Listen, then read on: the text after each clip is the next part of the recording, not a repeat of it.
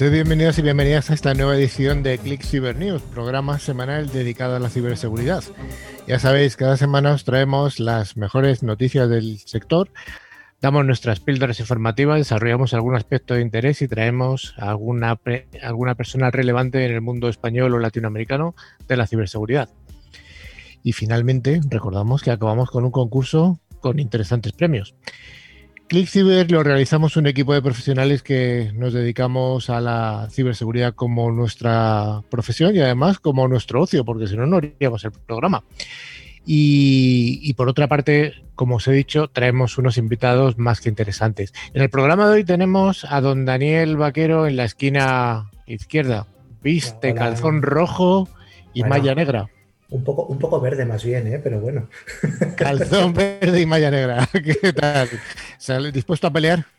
Hombre, sí. Además que hoy tenemos bastantes temas interesantes, un par de invitados de excepción. O sea, ¿qué más podemos pedir? Pues nada, que nos toque el concurso a nosotros, pero igual no, nos deja. Don Manu, ¿qué tal? Buenas, Carlos. Buenas, equipo, ¿cómo estamos? Yo pediría unas gafas como las de Dani, ¿sabes? Que quedan muy chulas. Las gafas eh, hay que recordar que se ven a través del, programa cuando lo emitimos en YouTube, podéis verlo. Eh, se emite en directo todos los jueves de 7 a 8 en horario peninsular español. Y por fin alguien de, que nos ponga cordura en el programa, doña Patricia. ¿Qué tal, Patri? Hola, Carlos. Hola a todos. Muy bien. Encantada de estar aquí con vosotros. Y mira, aprovecho para felicitar a Rafa Tortajada, nuestro compi, que soy su cumple. Felicidades, pues Rafa. Pues sí, hoy no está en el programa porque precisamente quiere celebrar su, cumpleaños con su familia. Y finalmente tenemos a los dos invitados de hoy. Tenemos a Juan Per desde Londres. Hola, Juan. Hola, Carlos, muy buenas. Gracias a todos por invitarme. Y tenemos a Roberto Álvarez desde Bilbao. ¿Qué tal, Roberto? Muy bien, muy bien, encantado y con muchas ganas de escucharos y poder aportar y nosotros ganas de escucharte. Y finalmente al mago, el mago, el pulpo de las potenciómetros y de las teclas, don Javi, ¿qué tal? Muy buenas. Eh, nadie ha pedido mis gafas, ¿no? ¿Eh? Manu, ¿no te gustan mis gafas? las de Dani son más modernas. Yo te las dejo si quieres, ¿eh? No vas a ver nada. Y finalmente estoy yo, Carlos Díaz, proponemos que nos acompañéis durante los cincuenta y tantos minutos que nos quedan de programa. Durante toda la semana nos podéis seguir a través de las redes sociales o de nuestro email info@clickciber.com. Además tenemos una web con contenido muy interesante clickciber.com. También os recordamos que podéis acceder a todos los programas anteriores a través de nuestros podcasts disponibles en Spotify, eBooks, TuneIn o cualquier otra plataforma. Para ello solo tenéis que buscar la palabra clave ClickCiber. Bueno, Dani, ¿y qué vamos a hacer hoy en el programa? Pues hoy tenemos un programa muy completo. Vamos a hablar de las noticias de ciberseguridad más candentes esta semana. Tenemos una ciberpíldora acerca de los ciberriesgos que enfrentan los niños que utilizan pues, Internet y qué podemos hacer para prevenirlos. Vamos a hablar de ello con Roberto Álvarez, CEO de GapTime. En el monográfico de hoy tendremos las identidades como la primera defensa de la ciberseguridad y nuestra entrevista con, con Juan Per, Channel Sales Manager de Italia y España para Octa. Pues vayamos con ese primer bloque, el bloque de noticias, a ver si es verdad que son las más interesantes.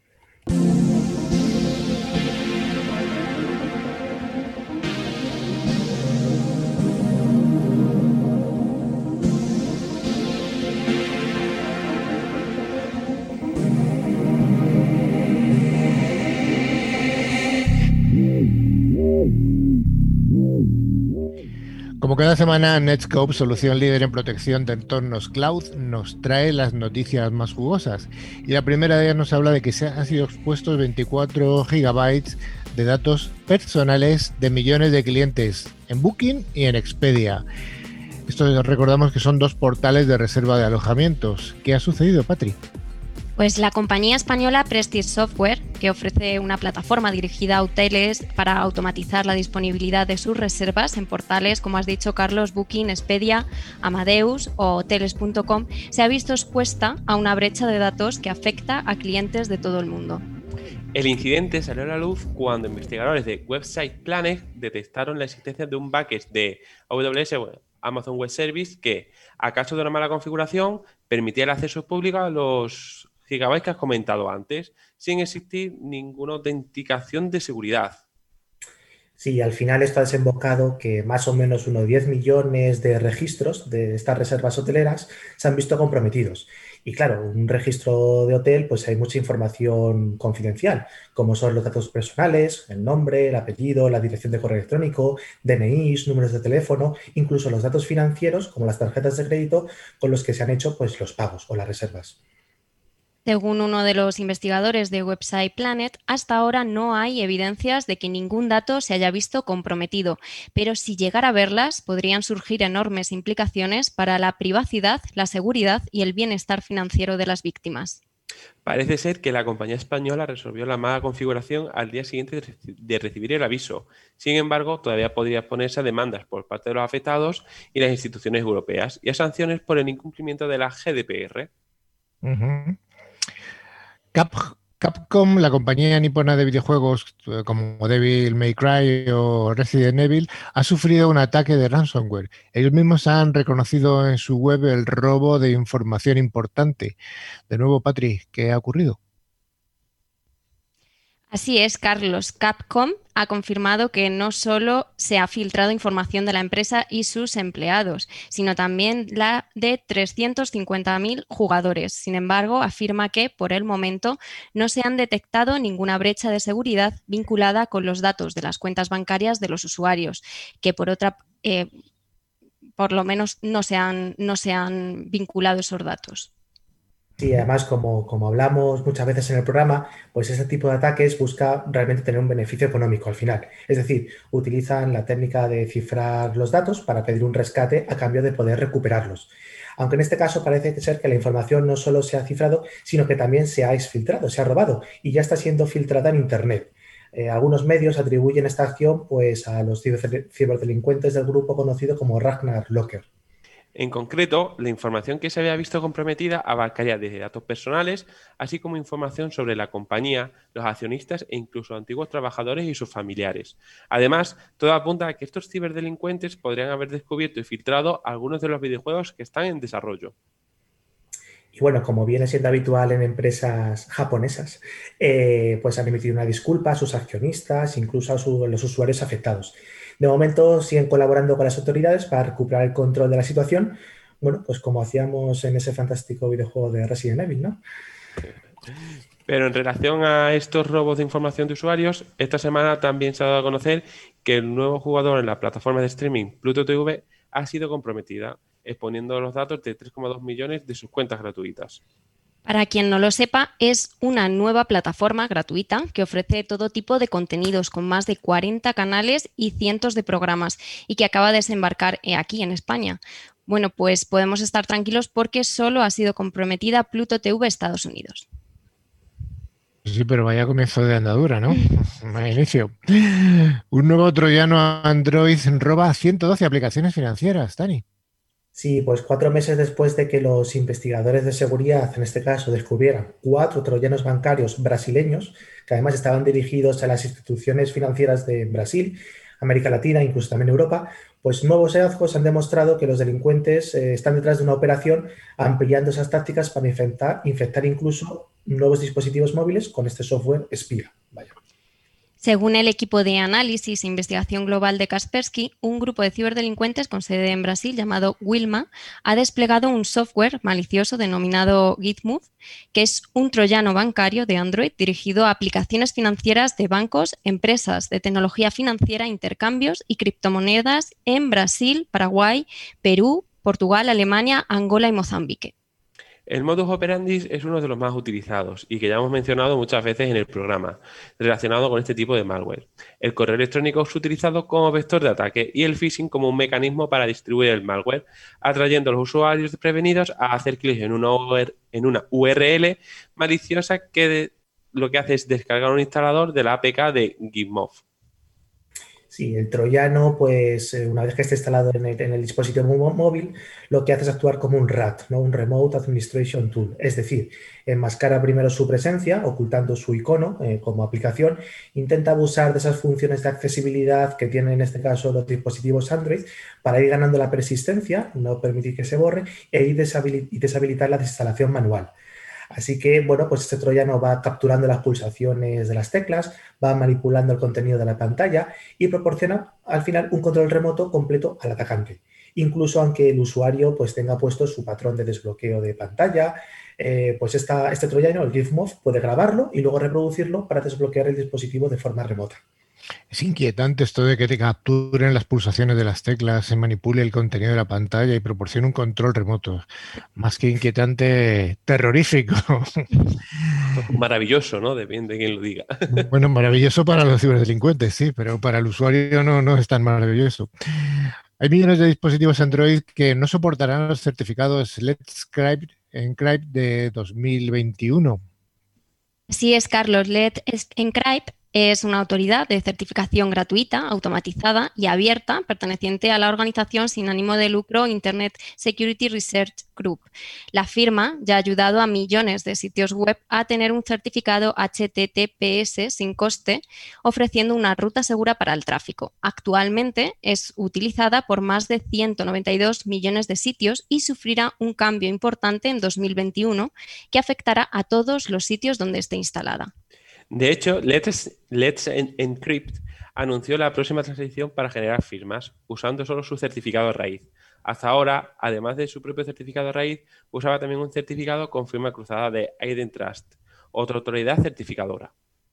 Sí, entonces esta relación que tenían con IdenTrust pues termina en 2021, el año que viene, eh, que es cuando Let's Encrypt usará su propio certificado, que no es compatible con dispositivos Android con versiones bastante antiguas, la 7.1 e incluso anteriores que más o menos se calcula que es como el 34% de los dispositivos móviles Android que, existen hoy, hoy en día. Aunque el fin de la asociación ocurrirá, como ha comentado Dani, el 1 de septiembre de 2021, Let's Encrypt está dando un paso preventivo y está cambiando su API para usar su propio certificado de forma predeterminada a partir del 11 de, enero de este, de este 2021. En ese momento, millones de teléfonos Android verán un mensaje de error al acceder a las páginas web que usen este certificado raíz de Let's Encrypt. Esto no solo ocurrirá en dispositivos con Android antiguo, sino también en el software que no está actualizado desde 2016 y que, aún no confía en el certificado raíz de Let's Encrypt. Como veis, al final esto va a ser un problema. Entonces, una posible solución puede ser cambiar el certificado en esas páginas web, pero es complicado, ¿no? Porque todas las páginas tienen que llevarlo a cabo. Para solucionar el problema, pues recomiendan instalar el navegador Firefox de Mozilla, eh, Mozilla, sí, bueno, en estos dispositivos, ya que usa su propia lista de certificados raíz para validar los sitios. O lo que a lo mejor puede ser más interesante, actualizar en la versión de Android. Fijaros que hoy en día vamos por la versión 11. Quizá los dispositivos más antiguos a la 8 seguro que llegan, ¿no? La de Oreo. Bueno, pues al menos que, se intente y bueno, es una solución más, más sencilla. Ya os iremos contando qué soluciones se van a implementar para no dejar a esos millones de dispositivos sin poder conectarse a las páginas web, ¿no? No vamos a dejar abandonados a nuestros escuchantes. El COVID-19 aumentará el presupuesto destinado a la ciberseguridad en el año próximo, en el año 2021, ¿no, Patrick? Pues sí, Carlos, parece que después de estudiar los factores que influyen a la hora de tomar la decisión de invertir en medidas de ciberseguridad, el 70% de los expertos españoles señala que el COVID-19 aumentará el presupuesto en ciberseguridad en 2021. Estas afirmaciones sobre el incremento de inversión en ciberseguridad se pueden observar ya en el panorama nacional e internacional. Son muchas las organizaciones que han implantado nuevas medidas de ciberseguridad en los últimos meses. De hecho, el 70 77% de los encuestados afirma haber invertido ya en nuevos proyectos de seguridad por dos razones principales. Una, para responder a un incidente cibernético, en concreto unos 49% de los casos, y por otro lado, el riesgo a sufrir una sanción, según el 28% de los expertos. Otra de las conclusiones este, de este, estudio es que el 50% de los encuestados tiene previsto trasladarse a la nube en los próximos 12 meses y es que muchas organizaciones han adoptado una estrategia centrada en la nube, algo que también supone considerar las implicaciones legales y técnicas que esto conlleva, sobre todo como seguridad este nuevo paradigma que se crea en la cloud. Sí, esto al final se debe en una medida a que antes de tener pues, esta pandemia solamente se calculaba que entre un 5 y un 10% de las personas trabajaban de forma remota, dependiendo un poco del sector y del país, claro. pero bueno, no muchas empresas estaban preparadas para cambiar por completo el 100% de sus trabajadores a modo remoto, a modo online, tal como sucedió pues, cuando se declaró el estado de emergencia, la pandemia, etcétera. Las empresas que ya contaban con herramientas y sistemas en la nube, en el cloud, y tenían cierta experiencia en esa transformación digital, pues su transición la tuvieron mucho más sencilla que aquellas que todavía no habían llegado a ese momento y que, bueno, hoy en día incluso siguen teniendo pues serias dificultades para poder adaptarse. Entre los problemas a los que se han enfrentado empresas de todo el mundo en este cambio de entorno laboral se encuentran el impacto sufrido en las infraestructuras de seguridad y tecnología. Durante estos meses, estos sistemas se han puesto a prueba y las compañías han tenido que comprobar que al mismo tiempo que se transformaban digitalmente, si eran o no capaces de seguir ofreciendo sus servicios y mantenerse seguros frente a las amenazas. Estas situaciones han provocado que los responsables de seguridad en las empresas de todo el mundo sean conscientes de la necesidad de contar con medidas de ciberseguridad adecuadas una necesidad, que se apoya desde los comités de dirección de las organizaciones, ya que prácticamente la totalidad de los encuestados, alrededor del 91%, afirma sentirse apoyados por los directivos para emitir en este tipo de medidas de ciberseguridad. Hay que tener cuidado con los SMS de Amazon en pleno Black Friday que se está produciendo durante estos días. ¿Así nos quieren estafar, Patri? La pandemia de la COVID-19 ha puesto en jaque la ciberseguridad de los países más afectados, como es el caso de España. A la orden del día están los correos electrónicos y SMS que realizan campañas de phishing, es decir, la usurpación de identidad de las empresas para conseguir los datos de los usuarios. Ahora, un nuevo SMS de Amazon parece seguir con esta tendencia. Esto es debido a que varios usuarios están reportando que se está distribuyendo un SMS de correos con un enlace que dirige a una web de Amazon en esta se promete al usuario que con un código podrá canjear regalos por el Black Friday. Este SMS es totalmente falso y pertenece a una campaña reconocida de phishing. El propio Amazon ha desmentido la promoción. Además, si nos fijamos bien, la web a la que nos redirige el mensaje no tiene nada que ver con Amazon y lo que quiere es que incluyamos nuestros datos personales. Sí, el procedimiento pues es muy parecido al que comentamos siempre en este tipo de noticias. Por ejemplo, nos llega un mensaje, un SMS, que nos pide entrar a un supuesto enlace de Amazon en este caso, ¿no? Para conseguir un código. Si mandamos la información, podremos obtener pues, ciertos regalos que nos van, a, que nos van a, llegar. ¿no? Y para obtener estos regalos tenemos que meter nuestras propias credenciales, usuarios, contraseñas, etc.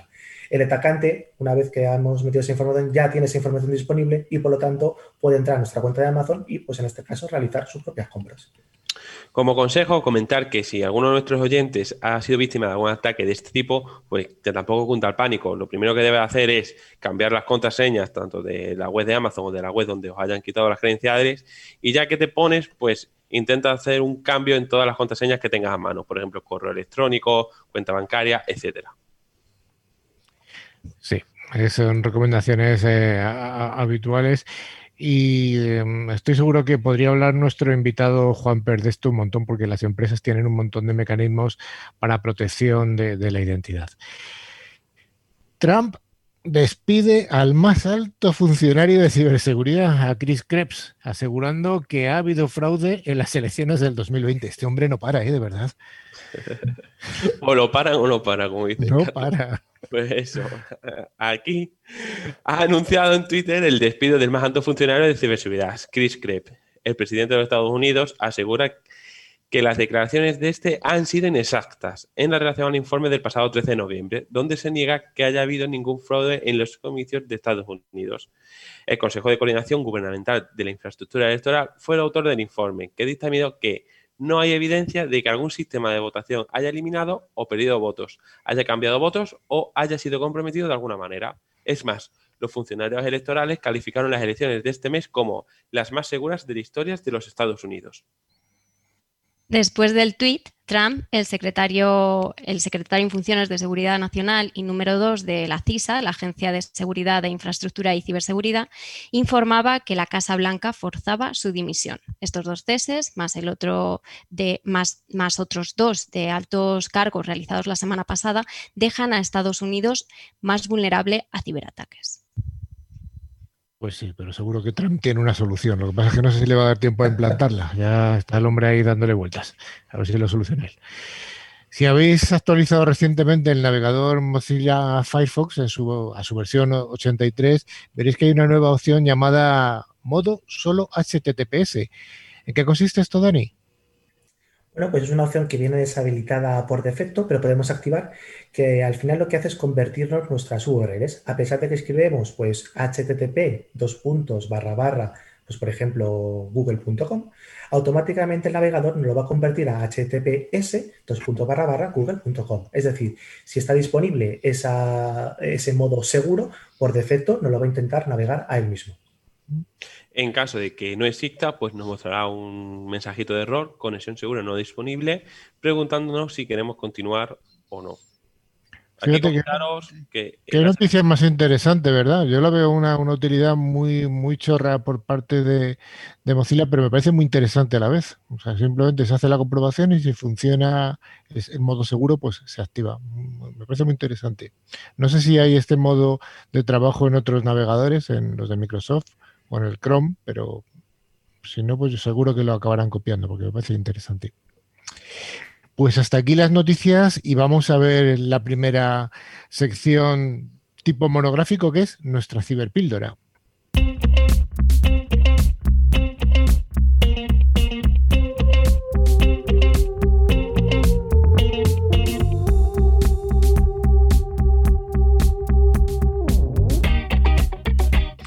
Hoy en nuestra sección de Ciberpíldora vamos a hablar sobre los riesgos a los que están expuestos los más pequeños al utilizar Internet y sobre todo qué medidas pueden adoptarse para prevenir estos riesgos. Y para ello contamos con Roberto Álvarez, que es el CEO de Gaptain. Hola Roberto, ¿cómo estás? Hola Patricia, muy bien, muy bien. Encantado de estar con vosotros. Pues sí, Carlos, y es que, como estabas comentando, el uso de Internet por parte de los más pequeños sí ya estaba extendido desde que comenzó la pandemia aún más. Muchos se vieron obligados a adaptarse a clases online, a utilizar plataformas de videoconferencias e invirtieron más tiempo en Internet para el entretenimiento al no poder salir de casa. Pero claro, todo esto tiene una serie de riesgos asociados.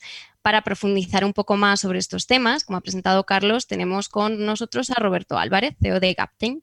Para empezar un poco, cuéntanos qué es Gaptain y cómo surge esta startup dedicada a la concienciación de los más pequeños.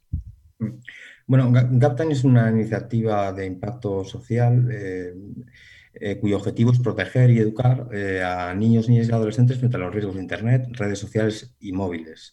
Em, estamos ubicados en Vizcaya, en Bilbao, pero eh, estamos muy, muy cerca de Madrid y desde porque hemos sido acelerados por SECLAB, eh, la aceleradora especializada en, educación.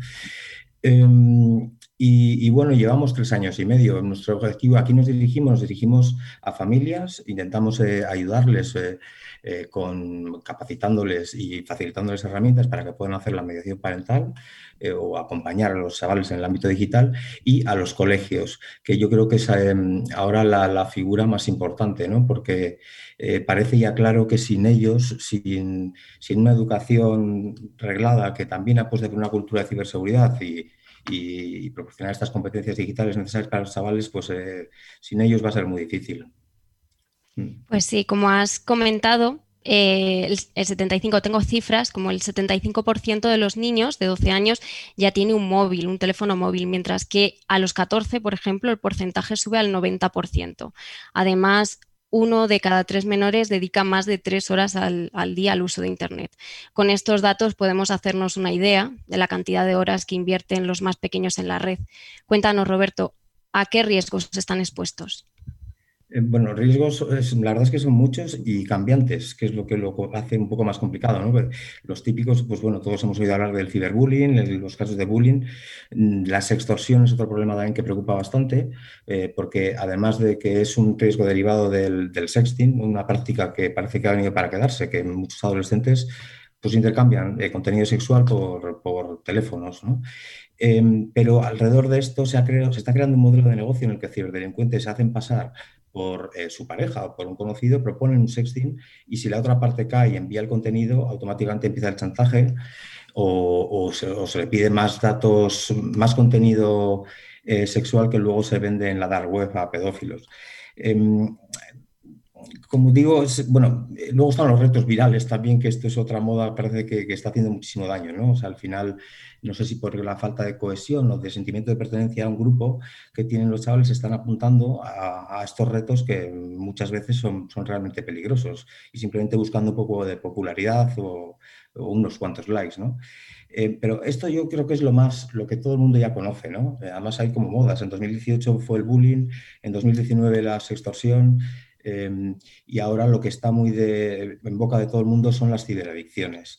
Yo aquí pondría el foco porque eh, precisamente la pandemia lo que ha provocado es una sobreexposición a, los a, a las pantallas de los niños. Se dice que hasta un 180% ha podido aumentar el tiempo.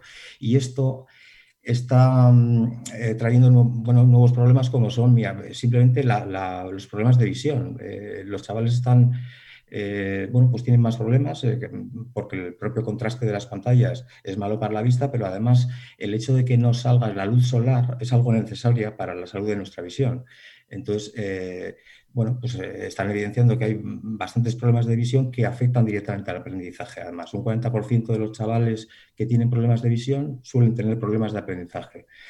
Em, y luego eh, también se está evidenciando que hay una, eh, una, carencia a la hora de socializar, eh, falta de, empatía, ¿no? Al final el que estés o tú mm, te comuniques y socialices a través de las redes sociales, pues hace que se pierda ese face to face que es necesario para, eh, bueno, pues para que entendamos, eh, tener un poco de empatía con la otra parte y entender un poco sus problemas. Em, yo pondría sobre todo mucho foco ahora en, el tiempo que pasan los chavales eh, expuestos a pantallas, porque claramente les está provocando problemas. Sí. Pues sí, entiendo que además lo que comentabas, la relación entre eh, que puedan tener con, a través de redes sociales y en, comparación con la personal es, muy diferente también. Les está haciendo ahí provocar. Eh, es que al final se traduce, el déficit de atención es otra cosa también que está muy, muy en moda, ¿no? Que, que tiene que ver mucho con la falta de sueño. Una cosa que estamos viendo nosotros hoy con el, programa que hacemos en los colegios, por ejemplo, es que los chavales, muchos de ellos empiezan la actividad realmente eh, digital, es por las noches, es cuando se acuestan, empiezan con el móvil y están hasta las tantas. ¿no? Esto pues bueno, eh, no parece adecuado, pero es que luego lo que provoca es que cuando mm, tienen que levantarse para ir al colegio, pues están dormidos y, y está afectando claramente el rendimiento escolar. Eh, luego también eh, se dice que las redes sociales están provocando, o este ámbito digital en el que todo ocurre bajo lo que, lo que tú quieres, ¿no? Quiere decir, para un niño eh, entra en YouTube y si le gusta un vídeo lo puede ver 500 veces seguidas. Y si no le gusta, lo quita directamente y pasa a otro, ¿no? Entonces, em, esto parece que está muy relacionado con lo mal que están gestionando la frustración. o sea, los chavales, como algo no les guste, vamos, crean, montan unos pollos de la pera las familias, ¿no? O sea, están muy acostumbrados a que todo suceda eh, bajo lo que ellos, bajo su deseo y, probablemente tenga que ver con el ámbito digital. Bueno, entre otros factores, el colegio ¿no? debería ser una de las partes implicadas también en la concienciación de estos riesgos que, estás comentando asociados al uso de Internet. ¿Qué medidas o pautas deberían seguir los colegios? Los colegios, como decía antes, yo creo que son parte fundamental. ¿no? Está claro que esta educación digital tiene que ir coordinada desde la familia y el colegio, o sea, el mensaje tiene que ser el mismo, el que le llegue. Em, y luego, además, es que ellos tienen nuevas responsabilidades derivadas del ámbito digital. Están abordando un proceso ahora acelerado, además, de virtualización. Todos se están sumando a la tecnología. Em, pero, claro, la em, virtualizar la educación no es solo darle un tablet a un chaval para que se conecte con, con el profesor. O sea, ellos eh, primero tienen que tener infraestructura suficiente como para garantizar la información, los datos, eh, porque ellos son garantes de, información sensible, ¿no? Em, y, luego necesitan competencia digital, por lo menos eh, para poder hacer un uso de la tecnología. Estamos encontrando también muchos casos de, cosas tan obvias, ¿no? Como, em, porque en los colegios es un entorno en el que se, se, comparte mucho dispositivo hasta ahora, ¿no? Entonces, un profesor entra, ve su correo y luego cierra la pestaña y, se va. Y, el siguiente em, se encuentra la sesión iniciada, que es muy fácil entrar otra vez y podría suplantar luego la identidad de ese. Entonces, tiene una falta de competencias, natural también por otra parte, eh, yo creo que es de lo primero que hay que solucionar, sí. Por ejemplo, vosotros desde Gaptime, ¿qué estáis haciendo para ayudar, por ejemplo, a padres o, colegios? Con esta pregunta vamos finalizando. Em, em, bueno, em, nosotros lo que proponemos es el programa Seguro Escola, que se llama para los centros educativos, que es, es un programa integral eh, porque llega al profesorado, al alumnado y a las familias y además personalizado. Eh, hacemos un diagnóstico inicial en el, en el aula, en el que utilizando videojuegos, y, no es casual, videojuegos es porque hemos visto que son capaces de recoger mucha más información que un adulto. O sea, los chavales le cuentan más cosas a un videojuego que a un adulto, ¿no? Em, y en base a cómo se relacionan ellos y qué uso hacen de la tecnología, eh, extractamos los riesgos concretos que eh, luego son parte del programa de prevención y competencia digital que ahora ya se lleva de forma transversal. Entonces, eh, básicamente intentamos coordinar a las familias y el colegio, quitar también conflictividad en caso de que la haya y, hacerles ver que tienen que funcionar como un equipo, familia y colegio, y, luego eh, capacitar a los chavales siempre teniendo muy en cuenta su actividad digital, que esto nos dice los riesgos a los que más expuestos están. Oye, Roberto, una última pregunta por mi parte. ¿Creéis que realmente, eh, que realmente tanto las familias como los colegios son conscientes de los riesgos asociados a la Internet o todavía están viéndolo venir? Ya, eh, yo creo que cada vez más están, porque es que ya el impacto en el ámbito educativo y el familiar es bastante claro. O sea, había, hay varias encuestas o estudios de la pandemia que dicen que la relación con los hijos adolescentes eh, ha empeorado mucho. Eh, o sea, quiero decir, y a nosotros nos acercan un montón de padres y madres que nos dicen que preocupados porque no saben quiénes son los amigos, con quién está hablando el chaval, ¿no? O sea, al final el ámbito digital a día de hoy es un, casi un mecanismo de evasión, porque un adolescente se mete ahí y sabe que no tiene ningún tipo de control. Em, entonces, yo creo que son, como te digo, cada vez más conscientes, pero eso no significa que estén capacitados para poder acompañar. Yo, yo separaría entre concienciar que al final es eso, hacer consciente de los riesgos y otra capacitar, que es, eh, tengo que tener conocimientos de competencia digital y de prevención. Y esta es la parte que creo que estamos muy verdes. Pues muchas gracias, Roberto. Nos quedamos con esos dos últimos consejos, concienciar y capacitar. Bien, gracias a vosotros. y yo también estoy aprendiendo. ¿eh?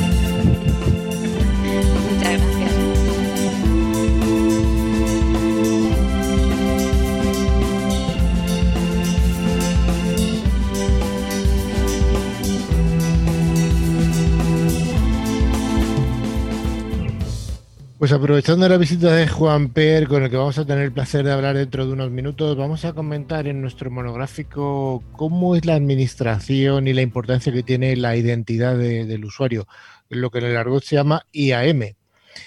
Dani, ¿qué es esto del IAM? Bueno, pues cuando hablamos de la administración de identidades, estamos realmente hablando de una serie de soluciones que están siempre interrelacionadas entre ellas para finalmente poder conseguir administrar, pues por ejemplo, la autenticación de los usuarios, otorgarle los permisos y sus restricciones, gestionar las contraseñas, etc. Entonces estamos hablando, por ejemplo, de eh, herramientas de gestión de identidades que pueden ayudar a provisionar las cuentas y desprovisionarlas, automatizar esos flujos de trabajo, hacer posible, por ejemplo, la administración remota, hoy en día muy útil por el teletrabajo, pero algo muy interesante también, sincronizar las contraseñas, ¿no? Para que tengamos las mismas en distintos sitios, incluso reemplazando ese, esa eh, gestión automática de las contraseñas. Pero además, no solamente son gestión, este tipo de, gestión de identidad, sino también el control de acceso. Pues, por ejemplo, para poder aplicar una política de control de acceso, un, single sign-on, por ejemplo, para eh, con una simple identidad poder acceder a distintos servicios.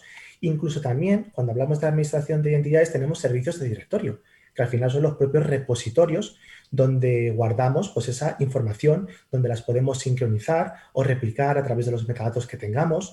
Eh, bueno, pues por ejemplo, ah, también, por ejemplo, son herramientas que nos permiten hacer un control de acceso basado en roles, ¿no? Dependiendo de qué tipo de persona entra, acceda, eh, tenga ese perfil, pues podrá haber unas cosas u otras. Entonces, un poco la administración de entidades son todas estas cosas, todas juntas. Oye, y todas estas cosas que son un poco sesudas, pero al final al usuario lo que hacen es facilitarle la vida, al usuario, al empleado de una empresa. Estas, eh, todas estas aplicaciones valen para cualquier empresa o solamente para aquellas que están más concienciadas en ciberseguridad. En realidad son herramientas que toda empresa debe tener eh, activas porque no solamente desde el punto de vista de seguridad, sino para los propios procesos son muy interesantes. Piensa, por ejemplo, que hoy llega Manu a nuestra empresa a trabajar, es un nuevo componente y le tenemos que crear un usuario pues, para que acceda a los recursos. ¿no? Entonces, eh, se lo pedimos a la dirección de recursos humanos, por ejemplo. Y esta dirección de recursos humanos le dice, genial, yo le genero esas credenciales, pero ¿qué permisos le voy a dar? Voy a preguntar al departamento de IT. Ese departamento de IT pues no tiene ni idea. Y le dice, pues oye, pues otórgale los mismos permisos que tiene, por ejemplo, Patricia. Que Patricia, pues es una persona del mismo departamento al que va a trabajar Manu, lleva aquí ya pues 10 años, por ejemplo, y le vamos a dar los mismos permisos. Parece algo sencillo, pero date cuenta que Patricia, por llevar 10 años en la empresa, ha ido rotando, ha pasado por varios departamentos. Empezó en gestión de proyectos, luego se pasó al departamento comercial y ahora está en marketing. A lo largo de todos estos años ha ido teniendo unos y otros accesos y los ha ido acumulando. Lo que estamos consiguiendo es darle, por ejemplo, en este caso a Manu, una serie de permisos que no tiene por qué tenerlos. Y si os fijáis, el problema es porque no tenemos un proceso automatizado, ¿no? pero un proceso definido de cómo llevarlo a cabo, eh, esa gestión de, accesos, ni tenemos ni siquiera una monetización, una revisión, pues para poder llevarlo a cabo. Eh, por supuesto, es un ejemplo muy exagerado, pero es que esto es lo que sucede y está a la orden del día en cualquier empresa. Vaya, al final, en la gestión de los accesos eh, y su identidad es un factor crítico, ¿no? Tanto en la seguridad como en la productividad dentro de cualquier empresa. Desde luego que parece que está claro que la provisión de, estos nuevos usuarios debe tener un proceso claro que ayude a hacerlo con seguridad. ¿Hay algún otro ámbito en el que veas aplicación de esta gestión de la identidad? Claro, no solamente cuando creamos o aprovisionamos una nueva identidad, sino piensa también cuando las tenemos que eliminar, el desaprovisionamiento. Al final hay un problema muy claro que son los que se llaman las cuentas huérfanas que al final, cuando una persona sale de nuestra empresa, por ejemplo, ah, ese periodo de, que puede ser excesivamente largo en el que se elimina esa identidad, esas cuentas para poder acceder a los recursos, bueno, pues es un agujero de seguridad que tenemos que solventar. Pero también, por ejemplo, la gestión de las credenciales y la sincronización de los accesos. ¿no? Ah, cuando hablamos de los accesos, muchas veces pensamos que la entidad simplemente son los servicios de directorio como puede ser el, Active Directory, el LDAP, en fin, al final son elementos que están muy relacionados, pero no solamente eso, estamos hablando de poder acceder con distintas o con las mismas contraseñas a otros entornos, a otras eh, aplicaciones como por ejemplo pues un RP, etc. ¿vale? Entonces al final cuando tenemos, no tenemos una herramienta de gestión de entidades, lo normal es que nos encontremos que tenemos muchas contraseñas para poder acceder a todos los sistemas. Entonces, esta, esta situación pues, obliga a los usuarios y a los empleados vaya, a recordar esas diferentes contraseñas para poder acceder, lo que incrementa pues, el riesgo de seguridad y, por supuesto, el número de incidentes en los departamentos de IT. Yo creo que todos somos absolutamente conscientes de eso, de tener un montón de contraseñas y cuál es la que tengo que utilizar para acceder a tal servidor, a tal servicio o, a tal otro. Claro, pues con, con, estas herramientas de gestión de identidades lo que podemos habilitar, lo hemos comentado antes, es implantar una solución de single sign-on. Es decir, tener una herramienta de gestión única que nos habilite con la misma identidad acceder a distintas eh, aplicaciones. Pero es que no solamente eso, sino que incluso vamos a poder evitar la mala praxis cuando hablamos de credenciales, como por ejemplo que no cambien esas credenciales, que no, que no más que no cambien, que no cumplan esos, esas normativas, por ejemplo, de complejidad, de longitud, en fin, ese tipo de cosas. Oye, ya para acabar esta, esta administración, porque yo creo que nos va a dar tiempo para, para, hacer, o sea, que da esto para hacer otras, otras píldoras, otros monográficos. Eh, ¿Cómo afecta el tema del viaje a la nube? Las empresas están viajando hacia servicios cloud. ¿Cómo afecta ahí la parte de gestión de identidad? Bueno, pues podemos encontrar pues muchos, muchos retos, ¿no? Pero que nos pueden ayudar esas herramientas. Por ejemplo, ah, cada vez más tenemos nuevas aplicaciones que están en cloud y vamos a tener más identidades, más usuarios, más credenciales. Al final, con una herramienta IAM, lo que podemos es normalizar todas esas identidades de la compañía para que cumplan los mismos parámetros en todas ellas y tener una serie de perfiles predefinidos para poder asignar a nuestros usuarios. Pero no solamente esto, eh, al final poder aplicar esas políticas de seguridad. ¿no? El 95% de los incidentes más o menos de ciberseguridad al final implican un robo de credenciales, con el que finalmente pues, te roban los datos, te apagan un servidor, te hacen lo que sea. Bueno, pues con estas soluciones de IAM, al integrar estas funcionalidades que garantizan una política de seguridad de contraseñas, pues eliminamos, por ejemplo, estos riesgos que podemos encontrar. Pero incluso también pues, las amenazas externas, ¿no? Cuando estamos hablando de estas soluciones en SaaS, ¿no? En la nube, software as a service, etcétera, al final son elementos que están fuera de nuestro control. Y en ese sentido, pues no podemos ignorar pues, los usuarios legítimos, ¿no? tanto los internos como los externos, que, al final es el eslabón más débil que podemos tener. Entonces, una mala práctica pues, en los accesos pueden desembocar en un ciberincidente. Eh, al final, lo que tenemos con una herramienta IAM es una serie de batería de funcionalidades eh, que nos ayudan a protegernos. Por ejemplo, una autenticación multifactor. Eh, atributos de geolocalización. Oye, ¿dónde estoy? En función de dónde estoy, ¿te permite acceder o no te permito? No solamente de geolocalización, sino del propio dispositivo. Verificar, pues no sé, el sistema operativo, cualquier ese tipo de cosas. Decididamente estoy convencido de que vamos a dedicar otro programa a la gestión de la identidad porque yo creo que aquí hay bastante tela que cortar. Dani, lo emplazamos ya para el año que viene y volvemos a atacar, porque yo creo que interesa mucho. Sí, seguro que Juan, pero además amplía todo esto y nos da su punto de vista genial. Pues muchas gracias por este monográfico y vayamos con la entrevista.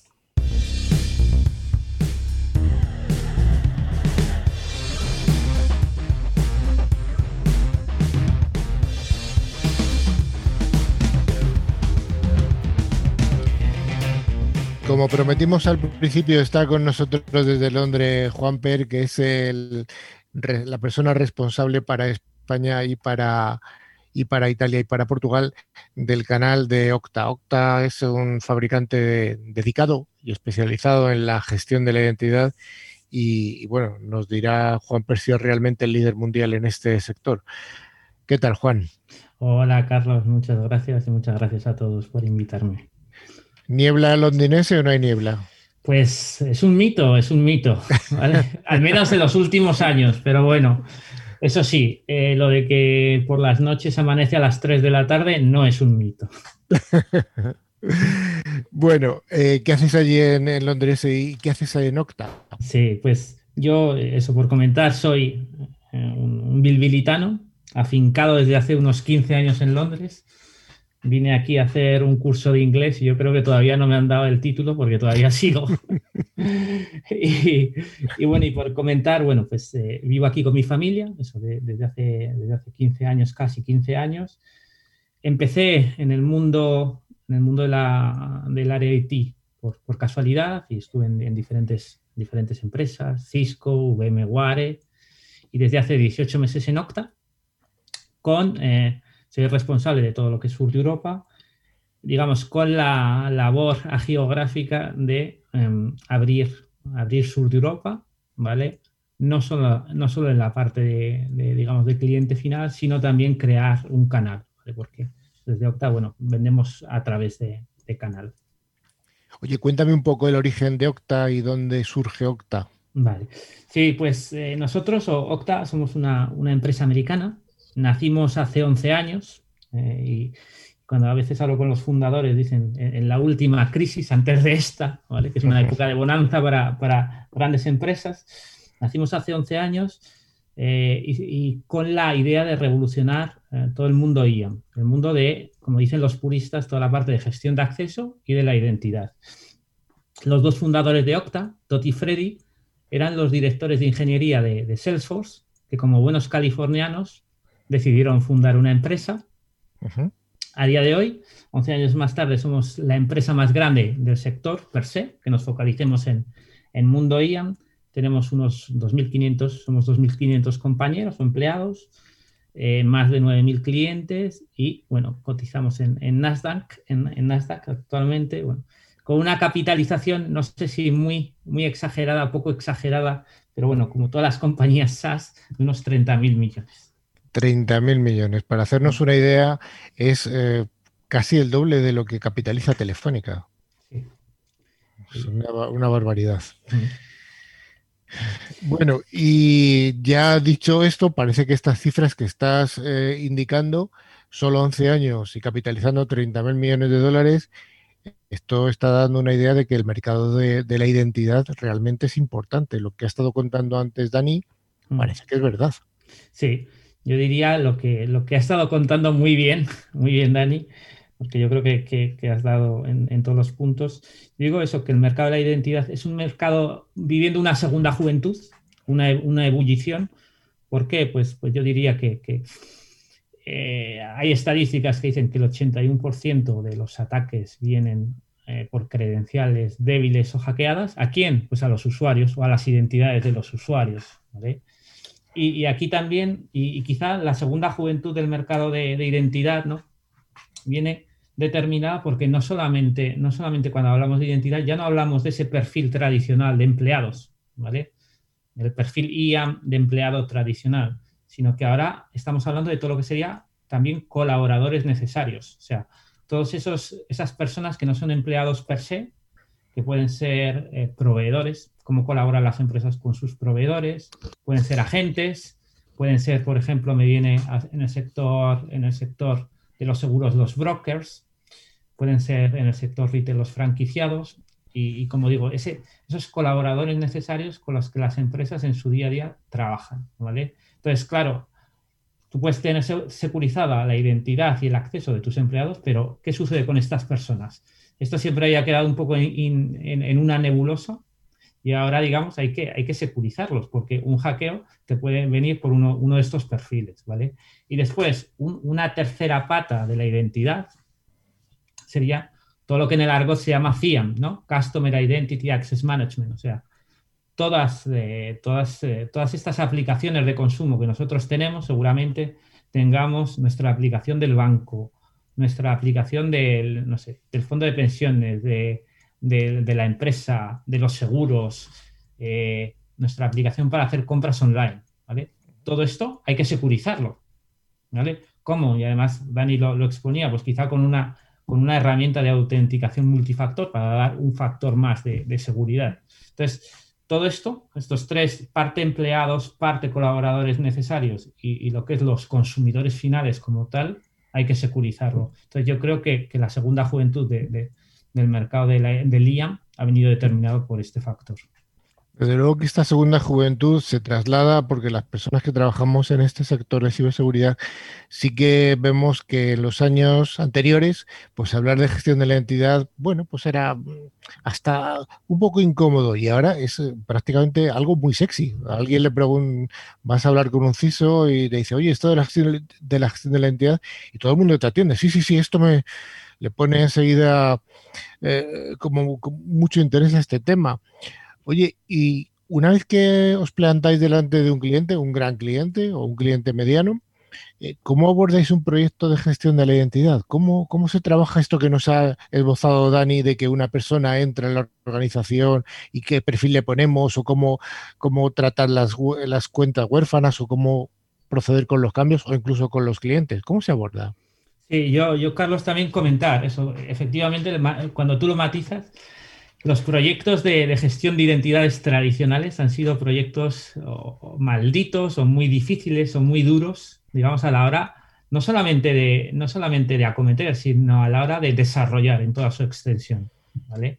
De hecho, ha habido muchas empresas, o mencionas gran cuenta, mucho gran cliente, el cual no ha podido, digamos, acometer o desarrollar el, proyecto 100% y, y, eso, ese proyecto murió antes de llegar a la orilla, ¿no? que se suele decir. Y volviendo a tu pregunta, ¿cómo acometer? Yo creo que lo fundamental es la colaboración entre los diferentes, los diferentes ámbitos. Yo creo que Dani eh, en su exposición lo reflejaba, ¿no? estamos hablando de, que, de toda la parte de gestión del acceso, ¿vale? En la cual seguramente estarán implicadas el área de IT, el área de IT, el área de OT, ¿vale? Pero después también toda la parte de gestión per se, ¿no? Purista, de todo lo que es el ciclo de vida de una aplicación o de un usuario. Cuando un usuario entra en una empresa, cuando un usuario cambia de rol, sea, sea un, empleado o sea un colaborador. Y yo creo que aquí ya hay que implicar a otras áreas, como puede ser el área, el área de recursos humanos. También a veces, y lo hablábamos, sobre todo hablando de la parte CIAM, hay aplicaciones de consumo, quizá también hay que implicar al área de, de, DevOps o al área de negocio. Igual el área de negocio tiene mucho interés en, en lanzar esa aplicación segura y tiene unos, unos eh, timelines que cumplir o unos, unos tiempos que cumplir. Entonces yo creo que es fundamental y los mejores proyectos o los proyectos exitosos que yo veo en clientes eh, en, nuestro territorio, los proyectos más exitosos son los proyectos los que, si bien liderados por una persona de, de estas áreas, pero que se colabora o se cuenta con, todos los perfiles diferentes, ¿vale? Simplemente una pregunta muy sencilla como para, que yo hago a los clientes es, ¿para ti qué es la fuente de identidad? Y si preguntamos al área de IT, al área de OT, al área de recursos humanos, seguramente nos darán incluso tres respuestas diferentes. Entonces, yo creo que, hay que coordinar o combinar esfuerzos para, digamos, desarrollar de manera exitosa y colaborar un, proyecto, un, proyecto completo, ¿vale? End-to-end de, gestión de acceso a identidades. O sea, la clave, una de las claves de un proyecto de gestión de identidad para que llegue a buen término es que colaboren todas las áreas, aunque puedan parecer incluso disjuntas al principio. Hablabas de recursos humanos, departamentos de IT, departamentos supongo que hasta de comercial, de marketing incluso. Entiendo. Todos deben colaborar para ese buen fin. Sí, yo creo que, yo creo que es la clave. Para hacer un proyecto, eso, de punto a punto de gestión de identidades, yo creo que es muy, es muy importante. Oye, estamos viviendo en unos tiempos convulsos. ¿Cómo está afectando el COVID, que seguro que también está afectando, como decías tú, los fundadores de tu empresa hace 11 años? Eh, cabalgaron a través de una, no era epidemia, pero sí que era un proceso económico complicado y ahora estamos en un proceso mucho más complicado todavía. ¿Cómo afecta COVID al desarrollo, al mercado de la gestión de la identidad? Sí, pues yo digamos eh, de, una manera extensa diría que no, solamente, no solamente en Octa, ¿no? sino todas las empresas que nos hemos basado, que llevamos como tres años basados en este paradigma del cero tras o, principio de confianza cero, yo creo que nos ha ayudado a acelerar algunos proyectos. Es cierto, ya hablando de Octa, que ha habido proyectos que, por tema presupuestario, sobre todo en algunas verticales, pues eh, hoteles, viajes, aerolíneas se han podido paralizar, o retail, ¿vale? Pero por otro lado, ha habido otros proyectos que se han acelerado de manera exponencial o que han aparecido cuando no estaban, ¿vale?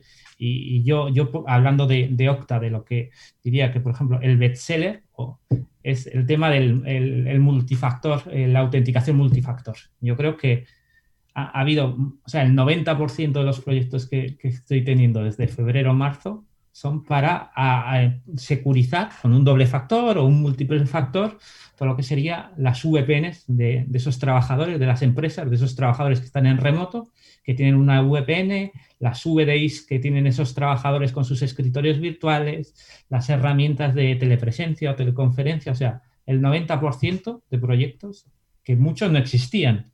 Han venido también por la necesidad, por la necesidad del COVID. O sea, y, de hecho, en el caso de Octa, sea, nosotros incluso como compañía cotizada en Wall Street, incluso estamos dando mejores previsiones eh, oficialmente que las que teníamos hace, hace nueve meses. O sea que incluso nos ha ayudado eso, a acelerar ciertos proyectos que hasta febrero es que ni se pensaban, ¿no? Pues por esta, por esta época tan, tan particular. ¿no? o sea, tú afirmas, hoy, he leído en prensa generalista precisamente eh, unas declaraciones de un, de un, político español que decía que, bueno, que todo el proceso de COVID había acelerado la, la, transformación digital de una gran parte de las empresas.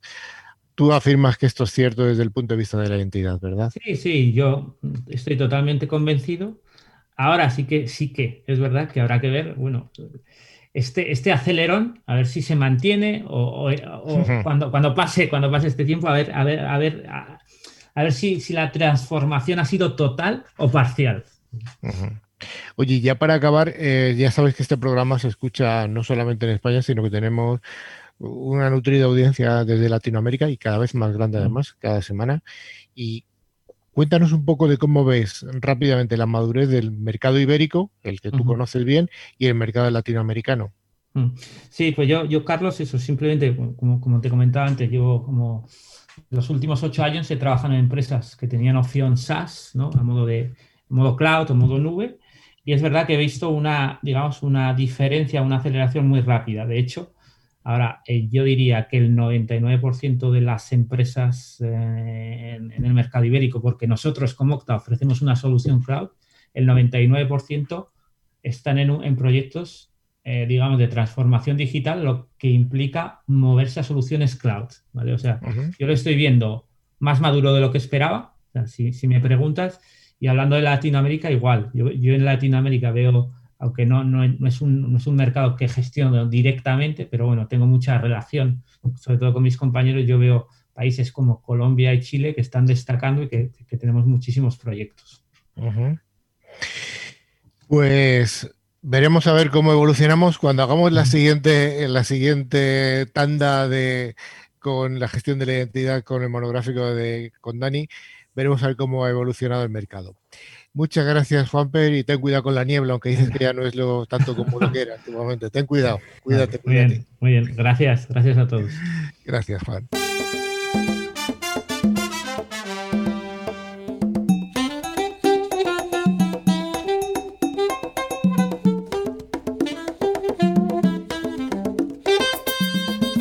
Como cada semana, 3Micro nos trae esta sección en la que facilita los premios, que son dos licencias de antivirus con calidad profesional válidas válidas cada una para un año y para tres dispositivos. El valor de cada licencia es 50 euros y esta licencia se puede instalar tanto en Mac, PC, tablets o móviles. ¿Tenemos ganadores de la semana pasada, Dani? Claro que sí. Los afortunados han sido Luis Franco de Sevilla y Olga Nubla de Madrid. Así que enhorabuena. Manu, pregunta fácil para la próxima semana. La tengo, Carlos. ¿Cuál ha sido el bestseller de Octa este año? Y doy a elegir tres el multifactor, la gestión de cuentas privilegiadas o firewall. Genial la pregunta. Tienen que elegir una de las tres, perdón. ¿Vale? Para participar, enviarnos un mail a info.clicktiver.com indicando nombre y localidad desde la que nos seguís. Estamos llegando al final. Sí, así que si queréis comentarnos cualquier cosa, si queréis participar en el concurso, si queréis ser todos los creativos que queráis, tenemos nuestro fantástico buzón info.clickciber.com donde estaremos encantados de escucharos. Recordad que podéis también seguirnos a través de nuestras redes sociales en Twitter, LinkedIn o Facebook y a través de nuestra web www.clickciber.com. Aquí puedes acceder sobre todo a nuestra revista digital donde hablamos de todos estos temas, ver fotos y otros contenidos de interés, así como fotos nuestras donde Dani sale muy bien. Finalmente os recordamos que a través de todas las plataformas de podcast podéis escuchar los programas anteriores que están disponibles en ebooks, Spotify, Tuning, buscando la palabra clave ClickTiver. Pues muchas gracias a todos y a todas por habernos escuchado. Animo a la gente a seguir concursando. No siempre se ganan en la primera vez, hay que insistir. Gracias a todos, a todas. Gracias a todas las emisoras que distribuyen nuestra señal. Gracias a los oyentes que nos escuchan tanto de España como de Latinoamérica. Y un saludo a todos, a Dani, a Patri, a quien más, a Roberto, a Manu y por supuesto que a Juan y a Javi, que siempre se me olvida nombrarle. Adiós a todos. Adiós. Adiós. Hasta luego.